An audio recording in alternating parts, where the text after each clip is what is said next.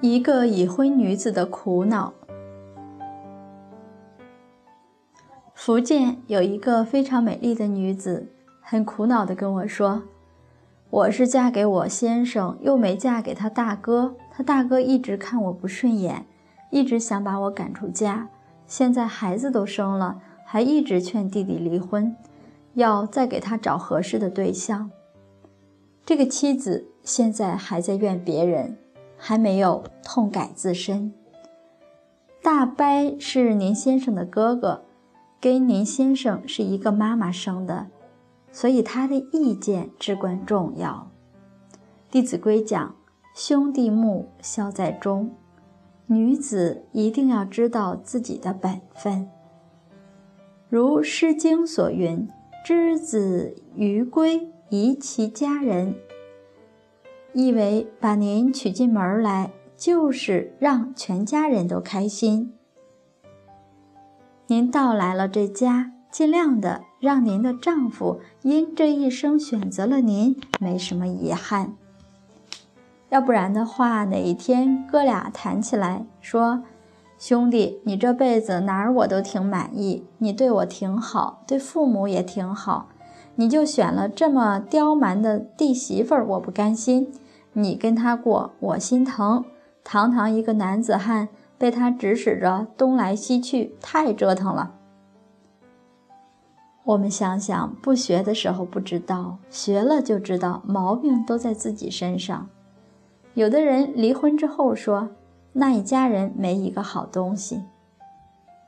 所以我们就好好体会一下，一个房子东南西北四面墙，再加上房顶。这在人家家里把日子过得门儿都出不去、进不来，要从房顶上开门了。很多离婚的女子就是这样的，众叛亲离。本来丈夫还有怜惜之意，家里人一通轰炸，趁早离吧。一是自己没有学习妇德，另外有的人真是在那个家里好像过不下去，其实都是自己没有德行。没有照顾好自己婚姻的四面墙和房顶，丈夫本人是承重墙，公婆数百妯娌，孩子及其教育是其他三面墙，丈夫的领导朋友是房顶。每一个境界来考试的时候，其实都是对方来跟我们要五伦关系的道来了。比如说，女儿跟妈妈发脾气。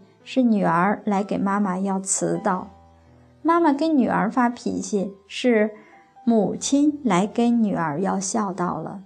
父母生病是来考验子女孝道的，丈夫不仁是考验妻子是不是能够遵守妇道的。所以学习是来要求自己的，别人是否做到不重要。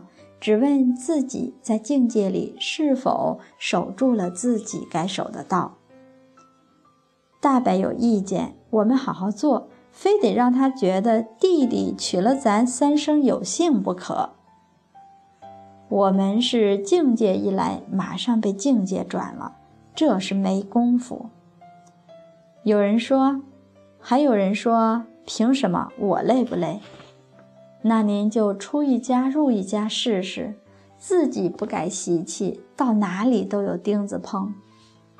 这家是大伯离婚了，到另一家可能又跟小叔子闹不愉快。所以，我们学古人的德行来涵养自己的智慧。一个女子的智慧德能，不是别的，就是长养自己孝敬父母公婆，敬爱丈夫，尊重儿子女儿。如果有工作，工作也要打理好，里里外外，上得厅堂，下得厨房，真的里外成一把手才行。人一辈子总得干点让自己扬眉吐气的事儿吧？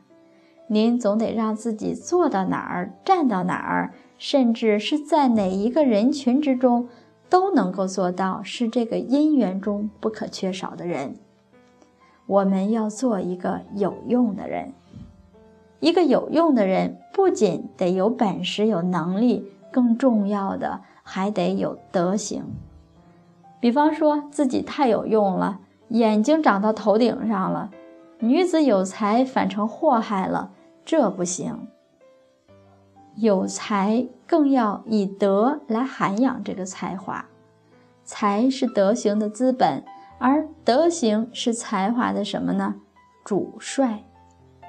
司马光的才德论如是说：才者，德之资也；德者，才之帅也。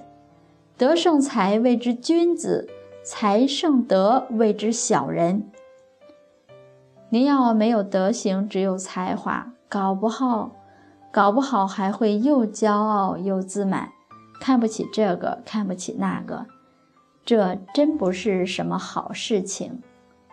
有些才女弄得自己人际关系僵化，孤家寡人一个，还总在叹息人心不古。既然思古，还是自己先效法古人之德吧。